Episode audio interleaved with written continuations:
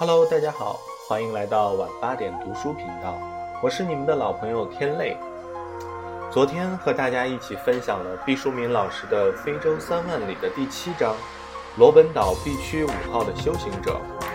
作者带我们参观了曾经关押曼德拉十八年的罗本岛，并将曼德拉成长蜕变的过程为我们娓娓道来。在被拘罗本岛之前。曼德拉的思想和行为方式与非洲一般的黑人领袖并无大不同，是罗本岛让他脱胎换骨。他以七十七岁高龄当选新南非总统不久，就组织真相及和解委员会，让黑人与前殖民者和解，成为南非历史上首位黑人总统。三年后，他主动宣布不再谋求连任。任期届满，便真正的功成身退，彻底退休。曼德拉是历史上罕见的伟大的政治家，他践行的种族和解政策，具有深刻的远见和极大的胆魄。他带领南非选择了和平和解的新纪元。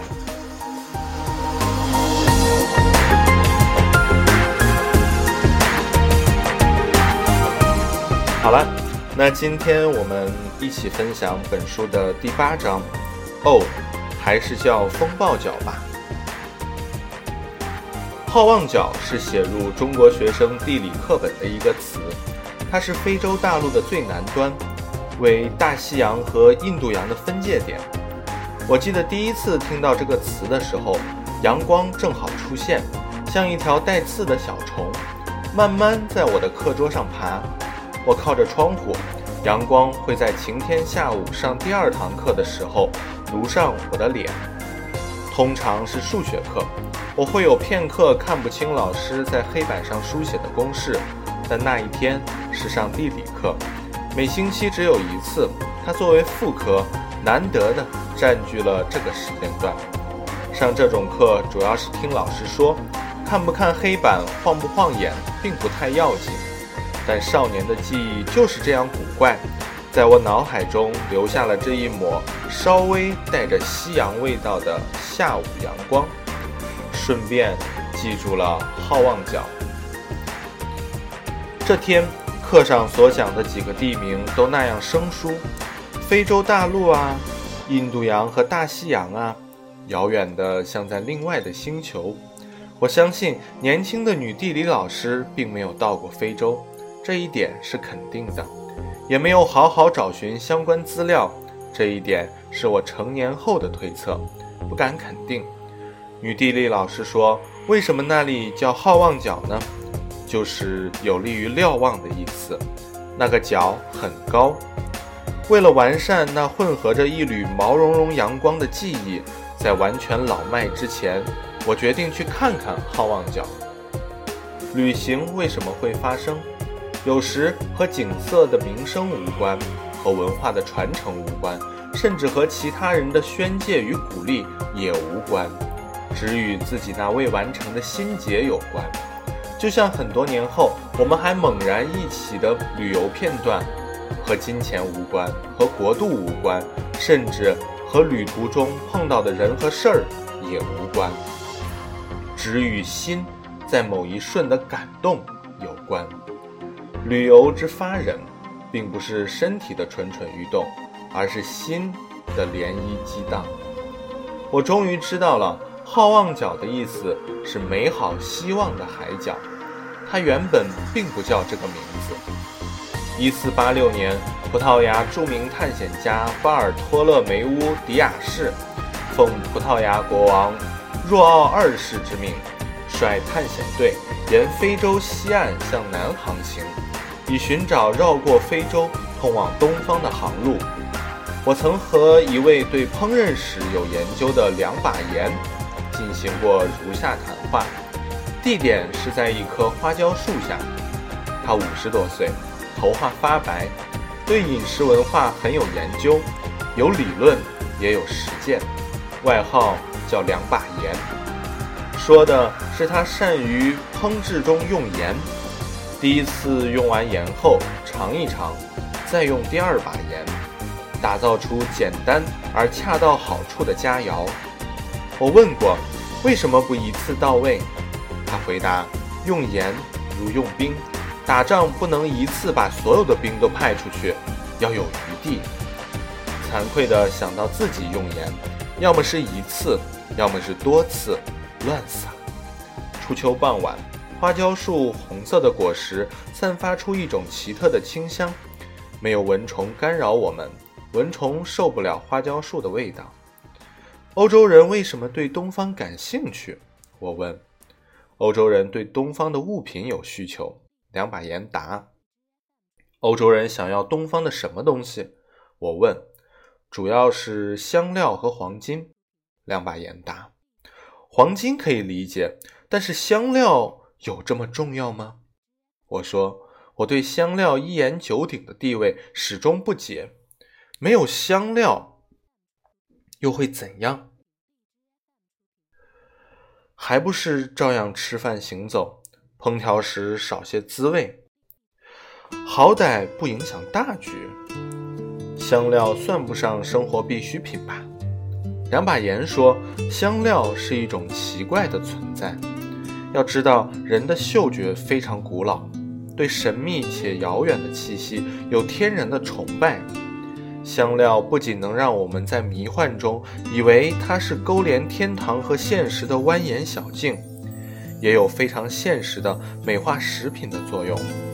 它能让粗粒牛肉变成人间美味，也能让木乃伊停止腐朽以进入来世。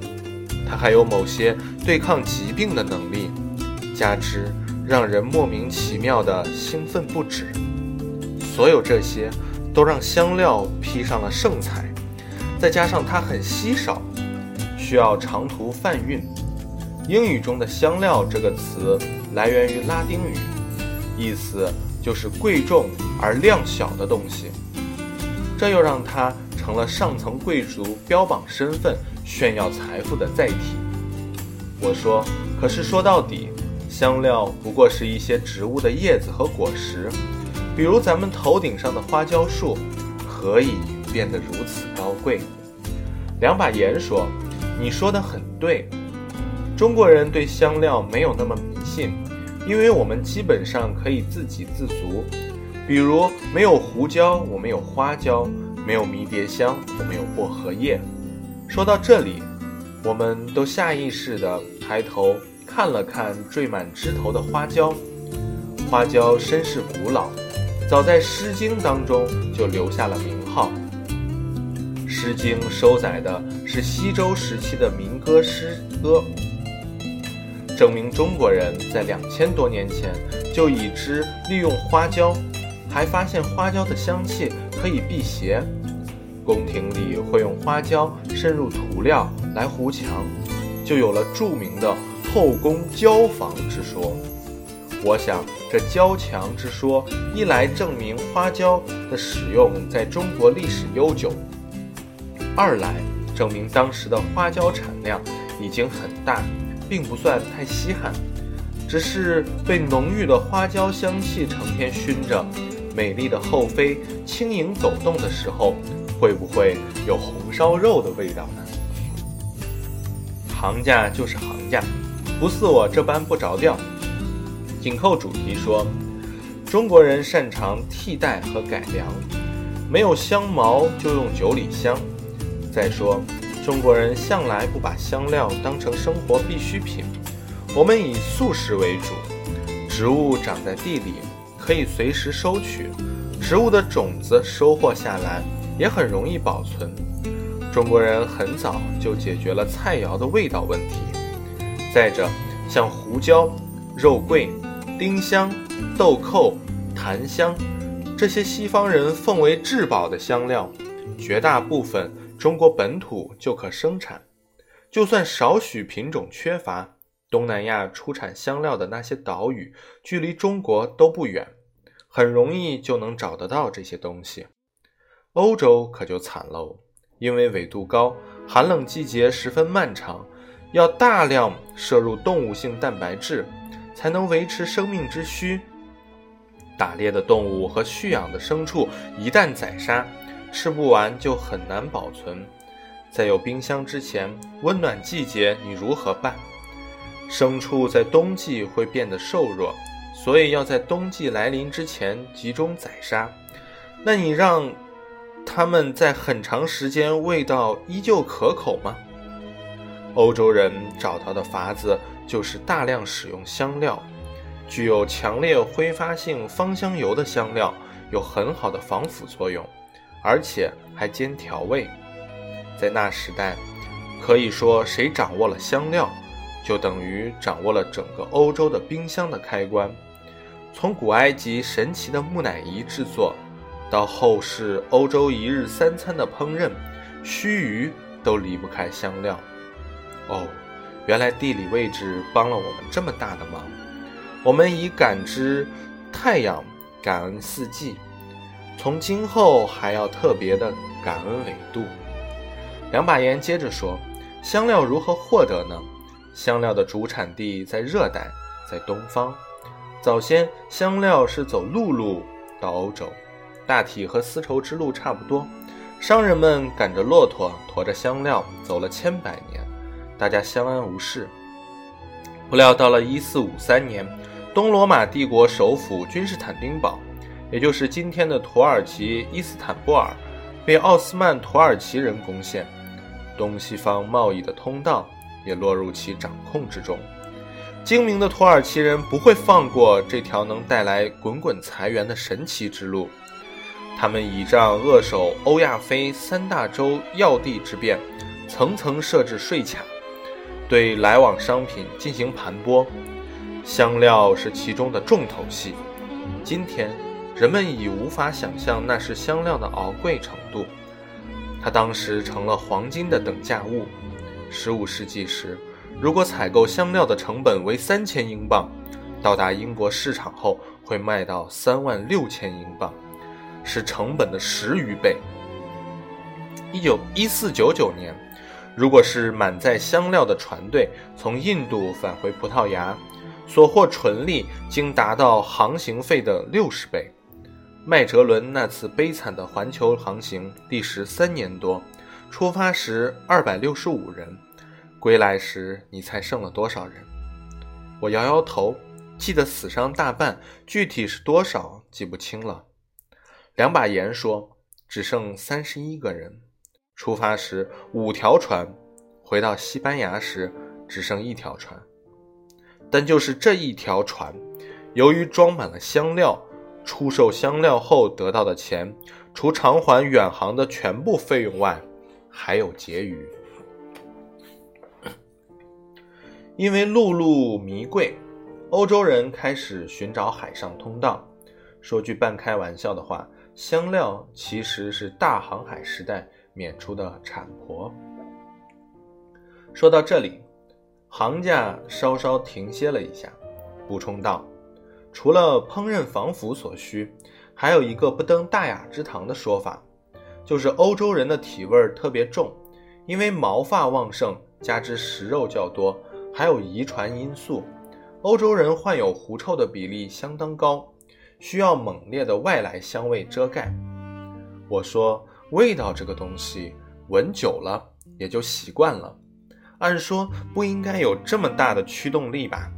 比如咱俩刚坐下来在花椒树下，觉得异香扑鼻，现在时间一长，也就不那么明显了。两把盐说：“人是高等动物，凡是动物都有利用体味寻找配偶的天性。如果气味不投，彼此就没有吸引力。”这本是自然法则，但到了人类的贵族那里，就不简单的听凭这些纯粹生理上来自基因方面的好恶左右婚配了。姻亲这件事，更多的是家族的强强联手，是由政治和经济还有军事的综合考量来决定的。那么遮挡气味，也就有了更深一层的谋略隐藏其内。所以，欧洲的香水制造业特别发达，对香料的需求也非常旺盛。可以这样说，在某种意义上，香料充当了媒婆。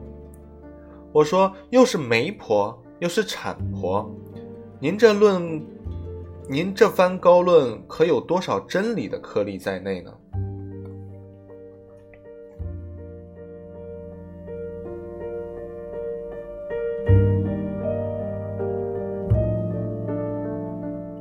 两把盐从树上摘下一小把花椒，说：“你看，这花椒并不是无懈可击的圆，它还有两个小耳朵呢。”是吗？我基本上算是多年的家庭厨娘，花椒怕也用过成千上万颗了。一向以为花椒是滚圆或者椭圆，接过来仔细看，果然花椒上有两个小凸起。两把盐说：“你知道这两个耳朵是怎么来的吗？”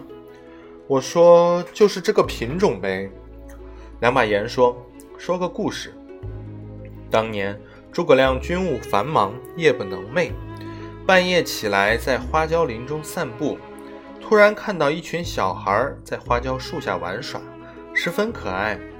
诸葛亮抱起一个，发现这娃娃没有耳朵，诸葛亮就用面捏了一对耳朵，粘在娃娃头上。第二天，人们发现花椒树上的每一粒花椒都有了耳朵。原来那群孩子是花椒的精灵。我的理论和这个故事差不多，乍一听。我不太懂，分开之后反复想了想，方明白两把盐的深意。欧洲人给香料捏上了耳朵，从争夺香料出发的动机，让欧洲人得以重塑世界。马可·波罗是意大利传奇人物，以他在中国十七年的经历，写成了闻名世界的《马可·波罗游记》。现在有人质疑马可·波罗并未真正到过中国。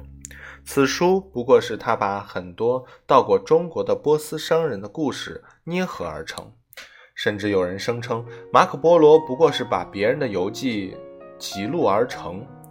不管成书的过程如何，这本书一问世，就对欧洲人产生了极大的诱惑力。天哪，在遥远的东方，有天堂一样富饶的国度，有性格非常温顺的人民和巨多的财产。还有无数香料，好战并且对财富具有无限获取欲的欧洲人的遐想被熊熊点燃。如何抵达那个神秘世界，成了中世纪欧洲人永不疲惫的话题。野心和梦想比翼齐飞。一四八七年八月，葡萄牙航海家迪亚士率领船队。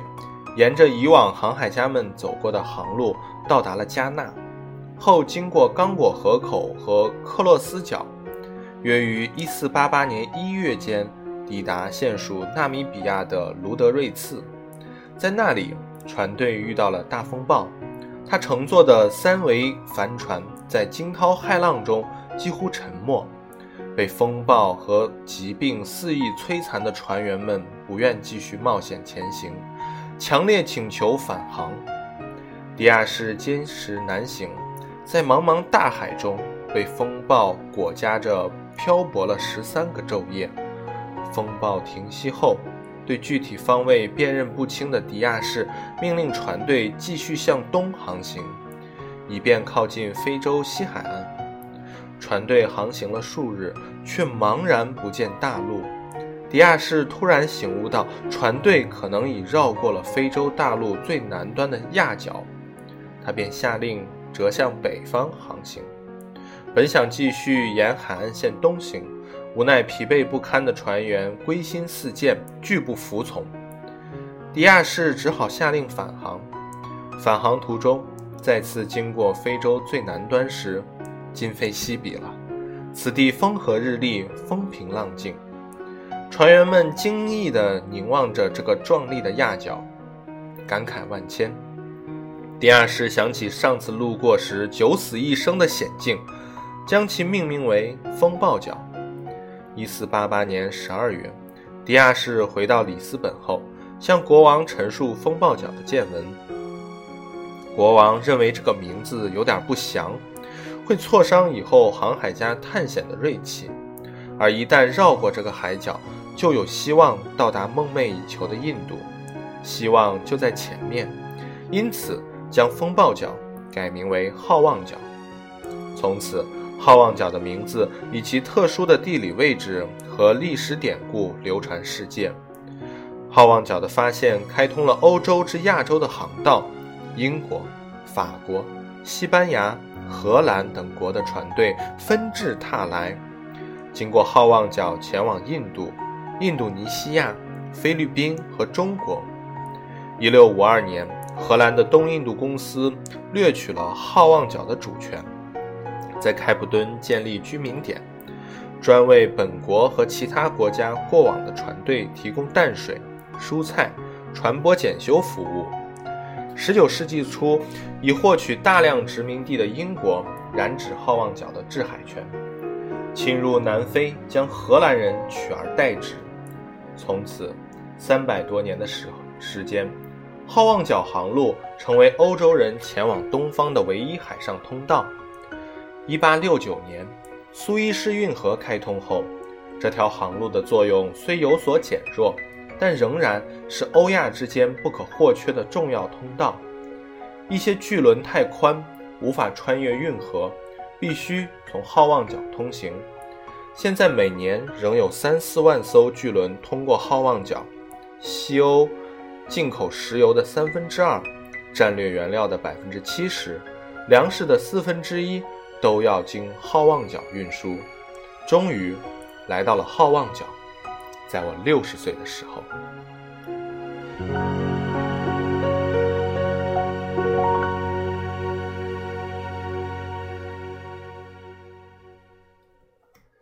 千万不要以为好望角只是一块凸起的礁石。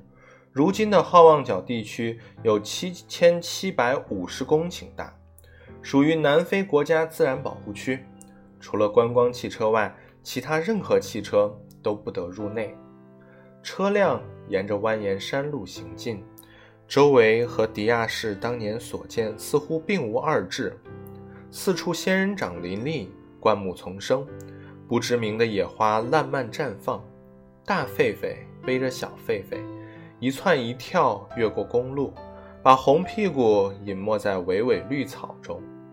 据说这里生长着上千种植物和两百多种动物，是羚羊、鹿、斑、猫鼬、鸵鸟的乐园。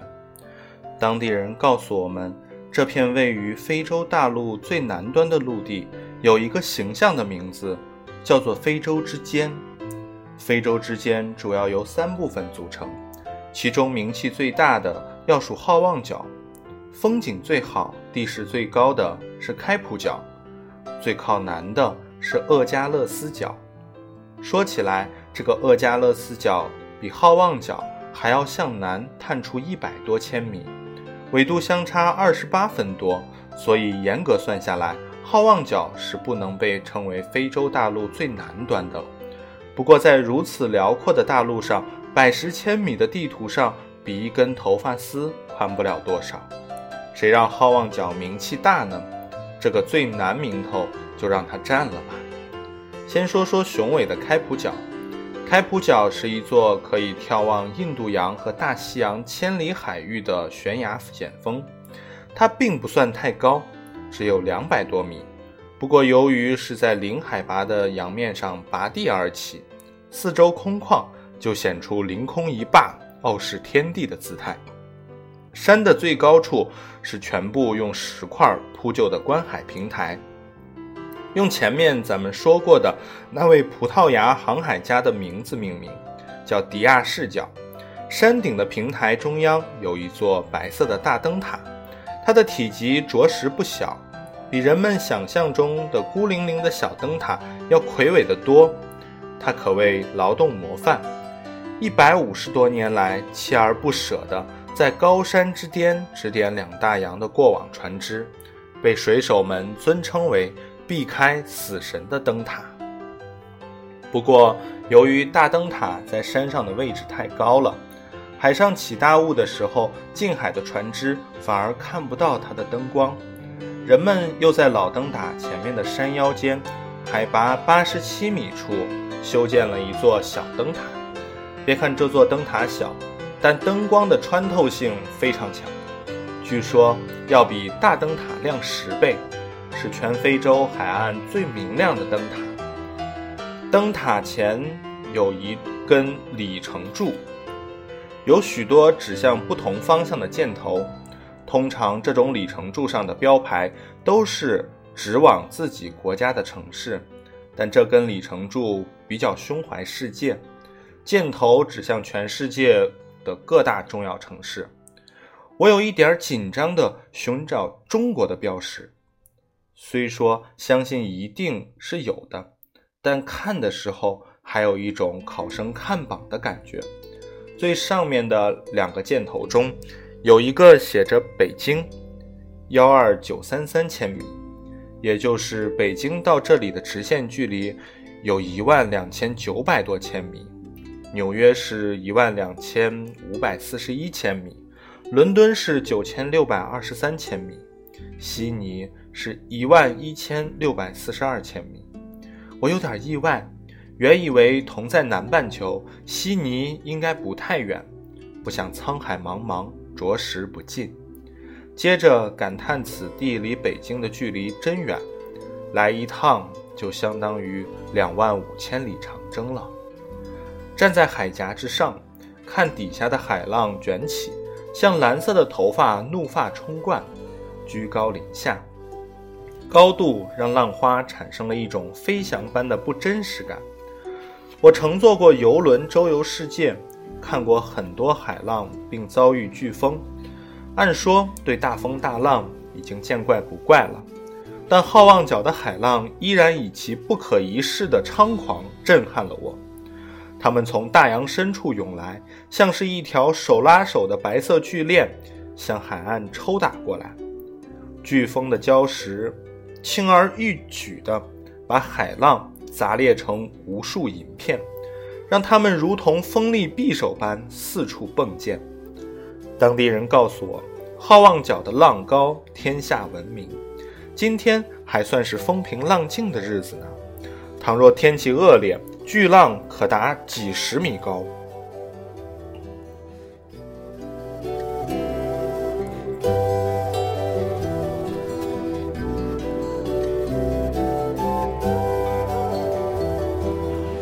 我问好望角为什么有这么大的浪呢？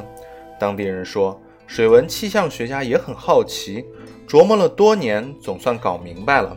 原来好望角正处在西风带上。风力很强，十一级风是家常便饭。西风带有个外号，叫做“咆哮西风带”。从这名字里，它的脾气你便可略知一二。其次，因为南半球和北半球不同，水域占了巨大比例，素有“水半球”之称。好望角接近南纬四十度，而南纬四十度至南极圈是围绕地球一周的大水环。海流在宽广水域自肆狂扬的周而复始，毫不逍遥。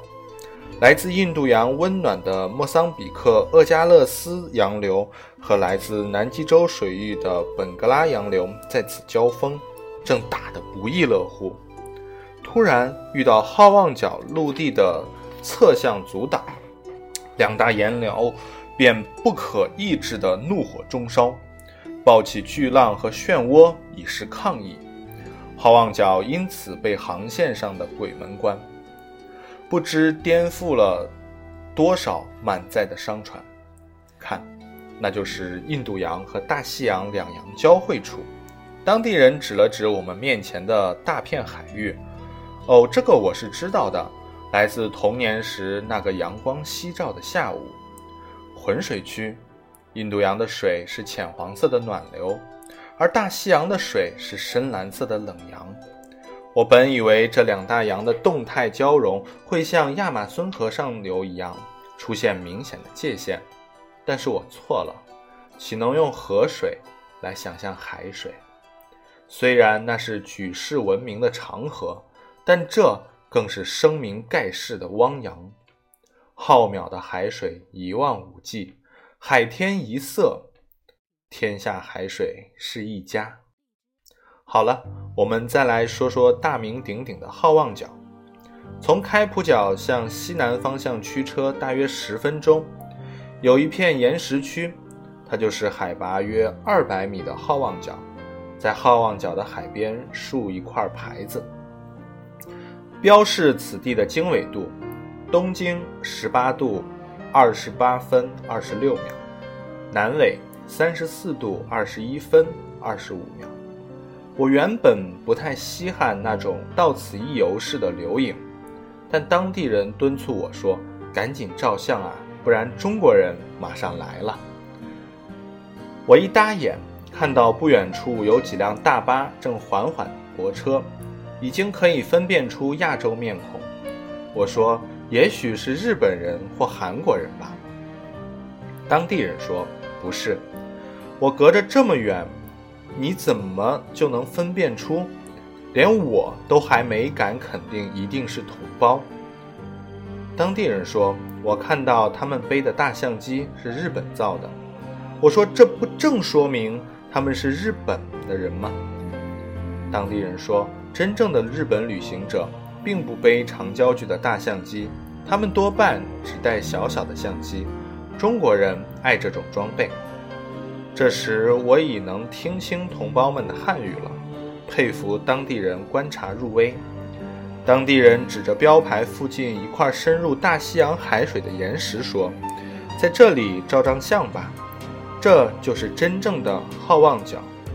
好望角的海水是清澈的，但里面有众多的漂浮物，绿色的海草和腐朽的枯木，它们粘在岩石上，让岩石。”有点像一只巨、一只史前巨兽，探向大海深处的爪子。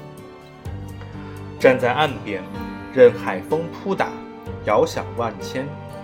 十五世纪末，欧洲向南通往东方的海上通道被葡萄牙人打通。十六到十九世纪，英法葡和意等欧洲殖民者大量进入非洲。并纷纷建立起了各自的殖民地。三百多年来，他们争夺地盘，经常发生争执。到了十九世纪中叶，欧洲殖民主义国家认为有必要举行一个会议，协商解决所占非洲领土的纠纷。一八八四年十一月到一八八五年二月，德国首相奥托·冯·皮斯麦召集了十五个国家，在柏林。主持召开了没有任何非洲国家代表参加的，旨在瓜分非洲的柏林会议。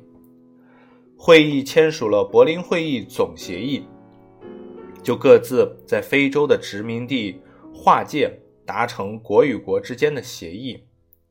到一九一二年，欧洲列强瓜分并占据了非洲百分之九十六的土地。这次会议奠定了。今天为人所熟悉的非洲地缘政治版图的基础，也就是我们今天看到的非洲国界，常常是横平竖直的线条。当地人抱着双肘，看着海水发呆。这种姿势在世界各国的文化象征中都代表拒绝。此时此刻，他在拒绝什么呢？拒绝风浪。他站的位置临海。浪花拍湿了他的双腿。我说：“风浪很大，您若一不小心掉到海里，被飓风冲到印度还是南极，要看您的运气。”当地人说：“每一次我到达这里，都会想同一个问题。”我说：“什么问题？”他说：“我不喜欢好望角这个名字。”我问：“为什么呢？”当地人说：“好望角带给非洲人的并不是好运气。”从这个角度来讲，我觉得还是叫风暴角，符合这里的实际情况，也更有气势。好望角多小气啊，不能概括这片伟大的海域。